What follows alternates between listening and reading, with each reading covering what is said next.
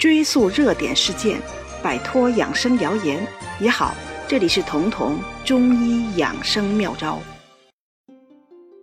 立春之后，上火的人就开始增多了，这与天气回暖、气候干燥有关。但更重要的是，春天是生发之季。什么意思呢？春天的时候，身体从冬眠那种沉睡状态开始复苏，各项机能整装待发，生机在伺机而动。为了有效的抓住这波生机，在春天，中医讲究吃苗芽菜，讲究披发缓行、广步于庭的养生方式。就是因为春天的生机初上，还很弱小，所以要借助所有可以借助的势力去助推它。长势喜人的苗芽菜因此就被用上了。平时衣服要穿得宽松，头发也不要扎得太紧，这也是唯恐这些做法约束了并不旺盛的生机。既然是生发之际，那么这个生发有的时候就可能势头过猛，有些人还来不及适应。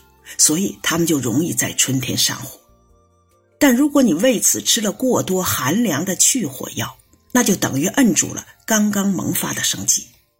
要知道，很多人的阳气不足，就是从错误的去火，特别是春天的过度去火开始的。最容易被搞错的就是孩子上火的问题。经常有家长问我，孩子舌头很红，舌尖很红，他们觉得这是上火了。该给孩子吃点什么去火药？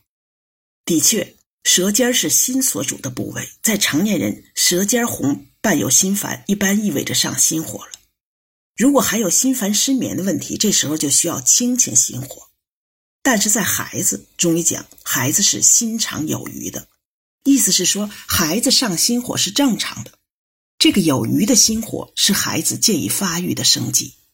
如果人为的把这点火都去掉了，那就等于在一定程度上剥夺了孩子生长的权利。身体还能上火，说明我们的功能还有富裕。这一点可以看看那些耄耋老人，他们已经很少上火，而且不仅不上火，就算感染很严重，有时候都不发烧，因为他们的机体已经没有了反应能力。真遇到大事发生，身体既不能报警，也扛不过去。由此可见，对上火的问题。最好是自然的不上火，其次是即便上火了，也不要过度去火，尤其是春天，尤其是孩子。那怎么做才能不上火呢？其实很简单，有句话说，除了生死，其他都是小事儿。世间真的没有那么多值得上火的大事儿，所以要想不上火，最好的办法就是尽量的保持心境，自己不要把目标定得太高。中国中医科学院的陈小野教授创新性的给出过一个公式，这个公式是欲望减实力等于上火。这个等式的差值越大，上火也就越严重。也就是说，当你的欲望远远超过你的实力的时候，这人一定上火。生活中很多人上火就是因为着急而起，当实力和目标相差太远，甚至把奢望当成目标的时候，这样只能干着急。很难不上火。但是如果一个人连一点欲望都没有，目标太低，这个等式的值是负数了，那这个人一定特别消极，同时这也是对身心不利的。现在很多人为了养生去抄心经，这是可以静心的。但是如果这孩子刚上高中、刚上大学也在抄，我就有些不赞同了。这个年龄正是进取的时候，因为进取而鲁莽冲动。整个社会都可以接容，这个年纪的人欲望稍微强一点，目标高一点，不是什么坏事，反而能鞭策他们前行。如果年纪轻轻就把欲望降得很低，那他的生命就可能缺少张力，那就不再是年轻人该有的样子了，甚至可能是万念俱灰的状态，这就离抑郁不远了。而抑郁症就是身心严重的缺乏生机。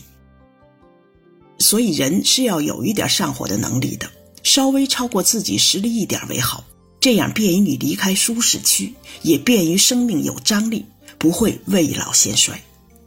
而去火也同理，上火了确实要去火，但去火药必须遵从重病忌止的原则。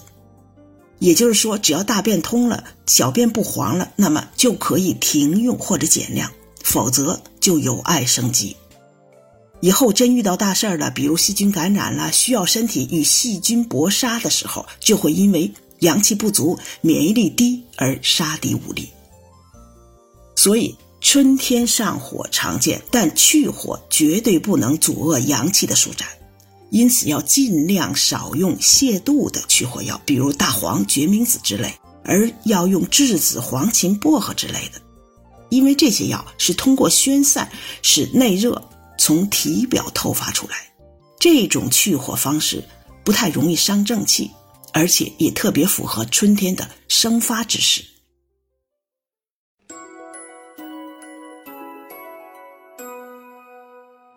本节目由健康新同学、博吉新媒联合出品，喜马拉雅独家播放。